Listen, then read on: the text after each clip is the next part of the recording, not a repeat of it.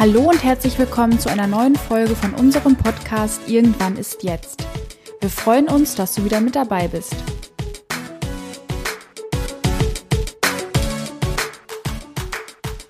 Guten Morgen, Moritz. Hallo, Caro. Ich freue mich sehr, dass wir heute zum Thema Leistungssport und Resilienz sprechen können. Und bevor wir damit starten, würde ich dich bitten, dass du dich einfach einmal kurz vorstellst. Ja, sehr gerne. Also mein Name ist Moritz Schepsmeier. Ich bin der Leiter Unternehmenskommunikation bei der Firma Sitex. Das ist eine Großwäscherei. Wir machen komplett Logistik mit Mietwäsche, so kann man das sagen.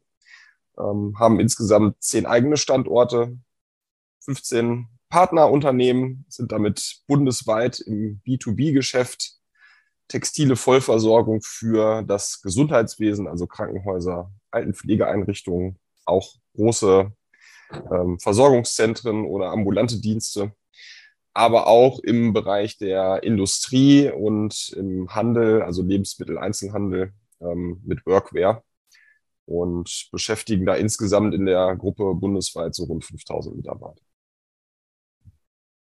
Vielleicht kurz zur Ergänzung für unsere Zuhörer und Zuhörerinnen. Ich glaube, wenn man äh, mal auf der Autobahn darauf achtet, Sitex, dann fällt einem das doch des Öfteren auf.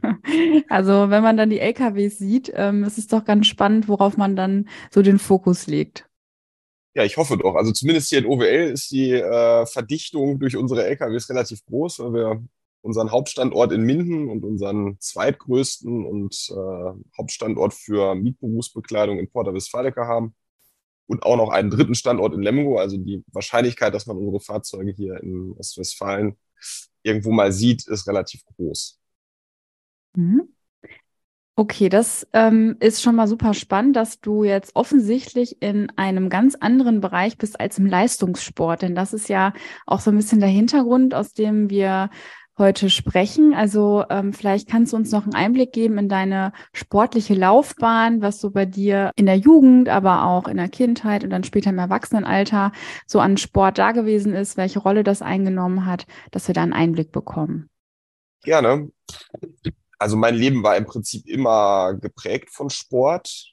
Ich habe früh im Grundschulalter angefangen, Handball zu spielen. Ich war, ohne sich draußen bewegen zu können, glaube ich, immer ein sehr unruhiges Kind. Insofern haben meine Eltern mich äh, auch immer gerne losgeschickt, damit ich mich bewege. Das scheint irgendwie auch geprägt zu haben.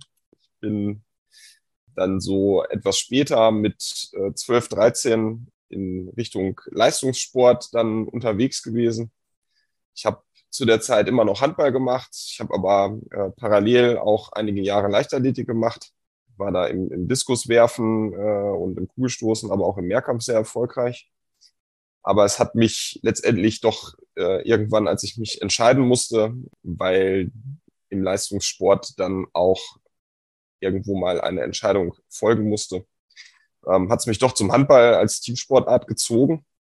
Und da habe ich eigentlich schon relativ früh auch äh, das Ziel verfolgt, eben Profi zu werden und ähm, hatte gute Voraussetzungen glücklicherweise. Mein Heimatverein GWD Minden, äh, in dem ich auch meine ganze Jugendhandballzeit verbracht habe, ähm, zählte zu der Zeit zu den absolut führenden äh, Handballvereinen, was die Ausbildung von Jugend- und ähm, Juniorenspielern anging. Ähm, würde sagen, so mit ganz leichtem Abstand hinter dem SC Magdeburg ähm, die Nummer zwei im, im Bereich der äh, Jugendförderung und Ausbildung junger Spieler äh, in Deutschland. Und das war natürlich super Voraussetzung und äh, mit Unterstützung des Vereins, aber vor allen Dingen auch mit Unterstützung meiner Eltern habe ich später dann auch diesen Schritt in den Profibereich geschafft. Bevor wir jetzt schon äh, zu sehr in den Profibereich gehen, finde ich es auch nochmal spannend zu gucken, wie ist es denn so gewesen für dich als jugendliche Person? Also wenn man überlegt, was macht man normalerweise in dem Alter, sich mit Freunden, die Schule ist vielleicht nicht ganz so wichtig und man hat ganz viele verschiedene Interessen aber auch Zeit für sich. Also so dieses sich entwickeln, gucken, was ist das Richtige für mich, spielt da ja eine ganz große Rolle. Und ich als Nicht-Leistungssportlerin stelle mir das so vor, dass man dann doch tatsächlich in einem relativ eng getakteten Plan drin ist, dass man natürlich auch Verpflichtungen hat. Vielleicht kannst du uns da noch ein bisschen was zu erzählen, ob das herausfordernd war, so dieses alle anderen haben frei und können machen, was sie wollen und ich gehe zum, zum Sport. Also wie hast du das erlebt damals?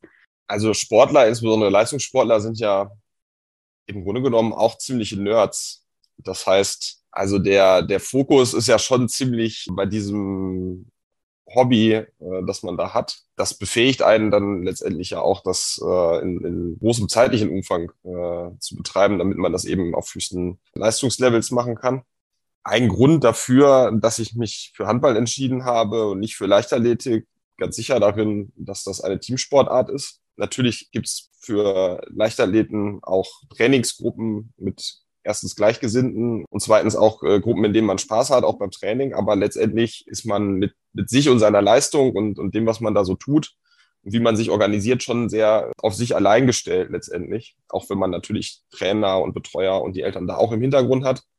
Aber es ist nun mal eine Einzelsportart und man steht eben alleine im Fokus. Und das ist bei Teamsportarten anders, wenn es einem mal nicht so gut geht oder äh, vielleicht in der Jugend ist das einfach so, äh, andere Dinge auch mal eine Rolle spielen, dann fällt man da in einem Team halt eben nicht äh, automatisch so weit zurück, sondern es gibt ja die Mitspieler. Die Leistung der Mannschaft hängt eben nicht nur von einem ab. Man kann sich auch unbewusst äh, mal vielleicht irgendwie an einer Stelle zurücknehmen, ohne gleich komplett zurückzufallen.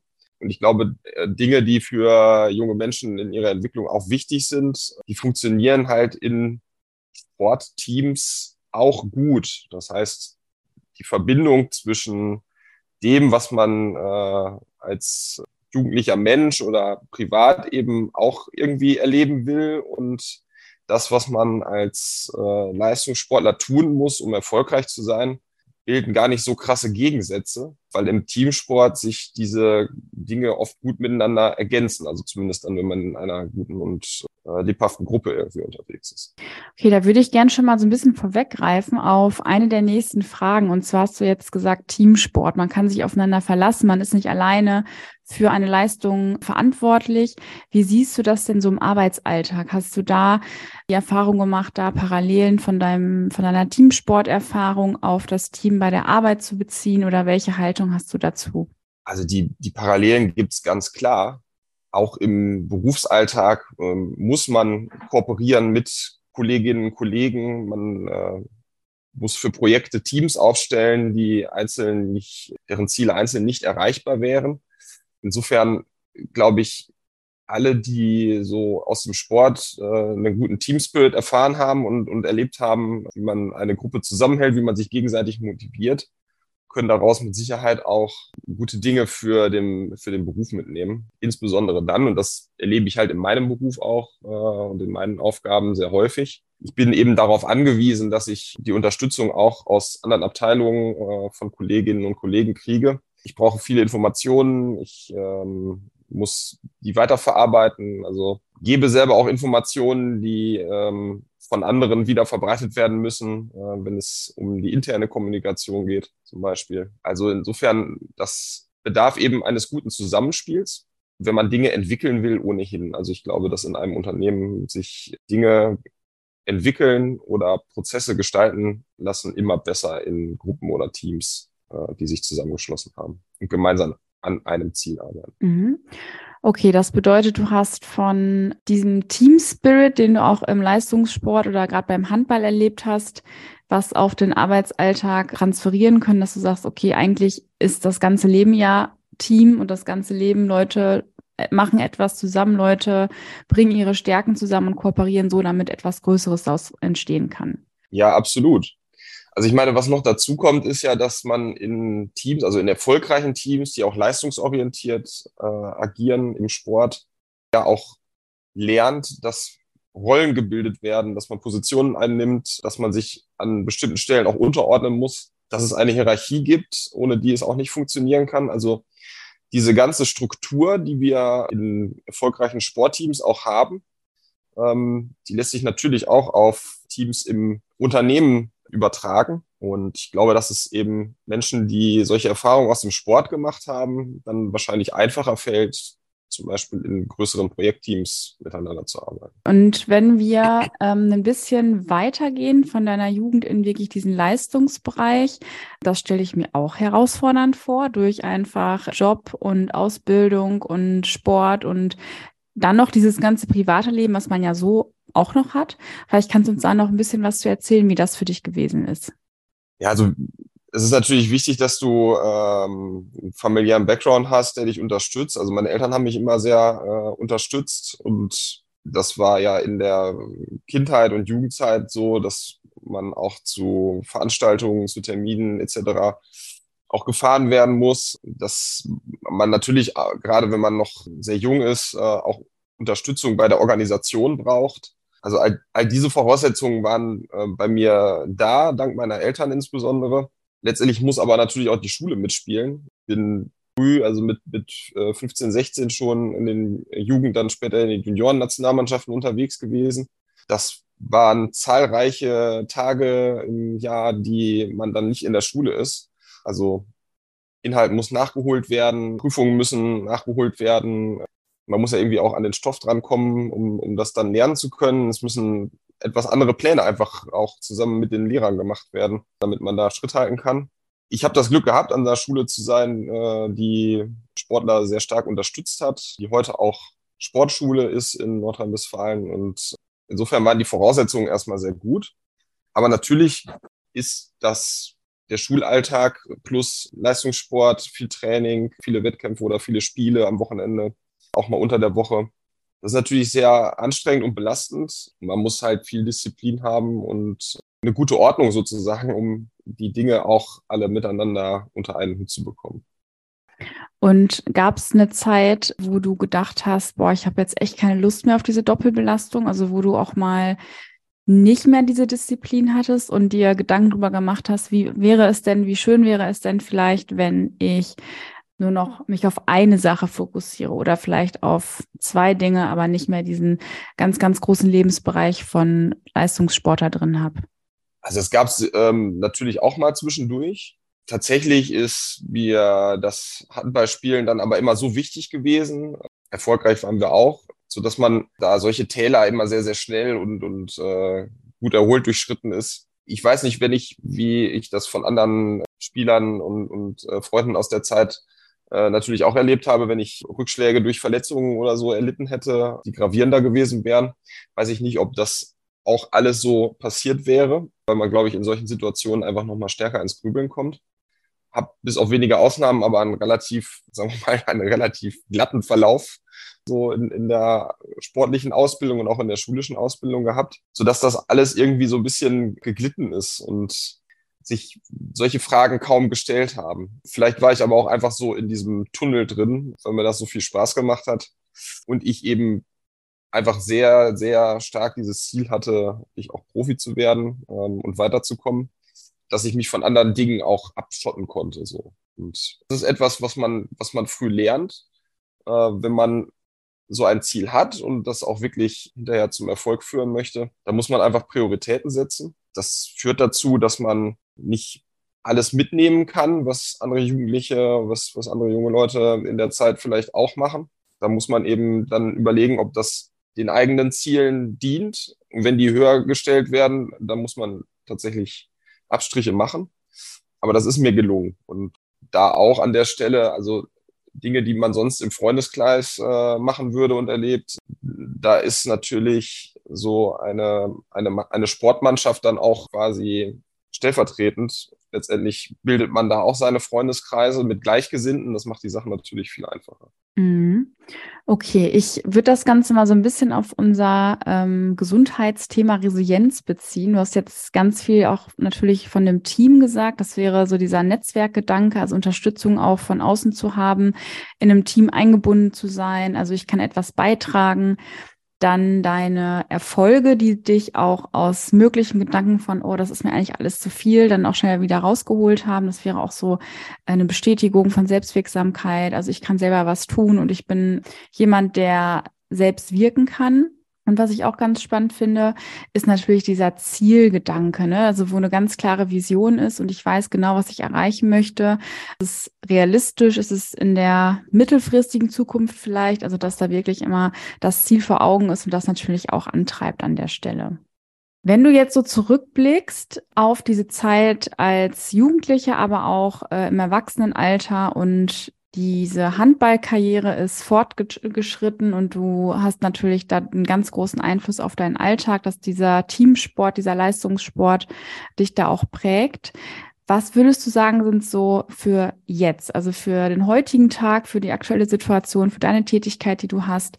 Was sind die drei Dinge, die dich am meisten geprägt haben, die du nach wie vor im Alltag siehst, die, wo du weißt, das habe ich irgendwie mal gelernt in meiner Zeit als Leistungssportler, die du auch einsetzen kannst? Also zum einen tatsächlich die Disziplin und auch die Organisation, Ziele verfolgen zu können und sagen wir mal große Ziele auch in, in kleinere Ziele zu ordnen und, und damit einfach eine Übersichtlichkeit zu schaffen, auch schneller kleine Erfolge generieren zu können.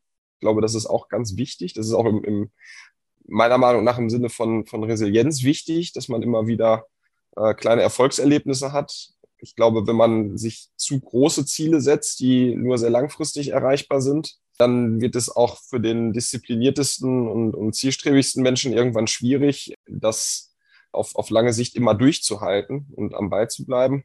Insofern ist, glaube ich, ratsam, sich seine Aufgaben gut zu gliedern und zu überlegen, was wäre ein Erfolg? Kann ich Unterziele definieren? Das heißt, wenn ich an, heute an eine Aufgabe herangehe, ich, ich arbeite sehr häufig in, in Entwicklungsprojekten und da ist es natürlich immer so, dass man eine Vision hat oder ein, ein, ein großes Ziel, auf das man hinarbeitet, aber dass man solche Projekte natürlich auch oft dann in Unterabschnitte unterteilen muss.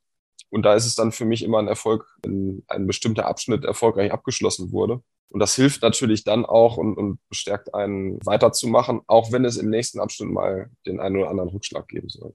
Okay, hast du noch weitere Dinge, die du noch übertragen kannst aktuell? Ja, grundsätzlich irgendwie spielt das ja alles ineinander rein. Also Zielstrebigkeit mhm. sollte man natürlich schon haben.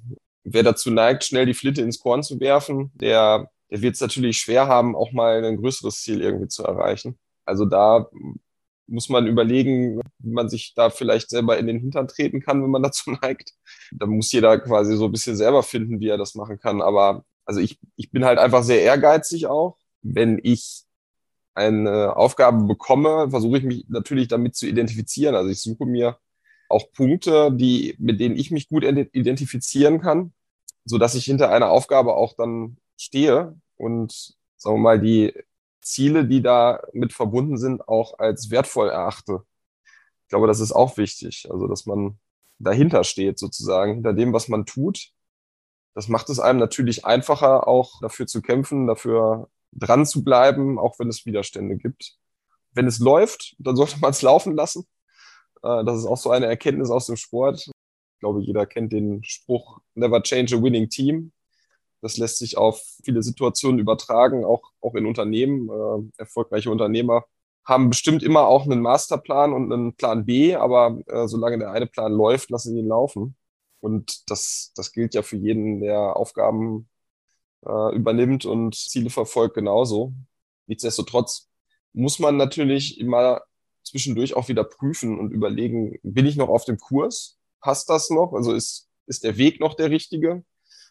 Und von Zeit zu Zeit sicherlich, also gerade bei langfristigen äh, Zielsetzungen muss man natürlich immer auch schauen, gerade, gerade heutzutage in einer so dynamischen Welt, das immer noch die richtigen Ziele sind, die man verfolgt, oder ob sich da vielleicht schon was geändert hat. Auch das kann ja Faktor dafür sein, dass man möglicherweise nicht mit den Zielen vorankommt. Mhm. Okay, das bedeutet ähm, auch so ganz konkret, was du gerade gesagt hast, was ja ein guter Tipp auch für die Zuhörer und Zuhörerinnen wäre, ist das Thema Zielsetzung, aber zwischendurch auch zu schauen, wo stehe ich eigentlich gerade? Macht das noch Sinn? Muss sich das Ziel verändern? Wenn nein, das Ziel ist immer noch gut und richtig, ist vielleicht der Weg ein anderer oder welche Alternativen gäbe es noch? Also sich da nicht zu festzufahren, immer noch mal flexibel zu bleiben in der Umsetzung. Genau.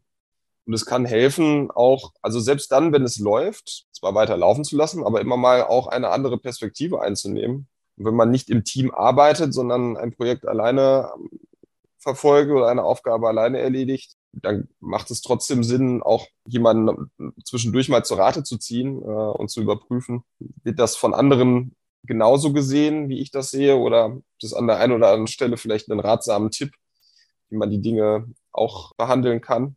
Glaube, das, das macht gerade in, in Unternehmen immer Sinn, sich von Zeit zu Zeit auch mal Rat von Kollegen, auch von anderen Abteilungen zu holen, um zu sehen, äh, entsteht da vielleicht nochmal ein anderer Ansatz, ein neuer Eindruck, der mir auch helfen kann, die Lösung, die ich erarbeiten will, noch besser zu machen. Mhm. Okay, also auch hier wieder dieser Teamgedanke eigentlich, ne, dass man nicht nur sich selber und seine eigene Perspektive in solchen Entwicklungsprojekten zum Beispiel drin hat, sondern immer mal wieder sagt, ich gehe in die Vogelperspektive und hole mir noch jemanden dazu, der das von einer anderen Perspektive betrachten kann, nochmal weitere Ideen reinbringt, damit es ja am Ende kein Einzelkämpferprodukt ist, sondern wirklich etwas, was durch unterschiedliche Personen oder Sichtweisen einfach nochmal geformt wird, sozusagen. Also dass man da einfach nicht sich auf sich alleine verlassen muss, sondern auch auf andere Personen noch zurückgreifen kann. Genau. Gibt es denn noch etwas, was du unseren Zuhörern und Zuhörerinnen mitgeben kannst aus deiner persönlichen Erfahrung?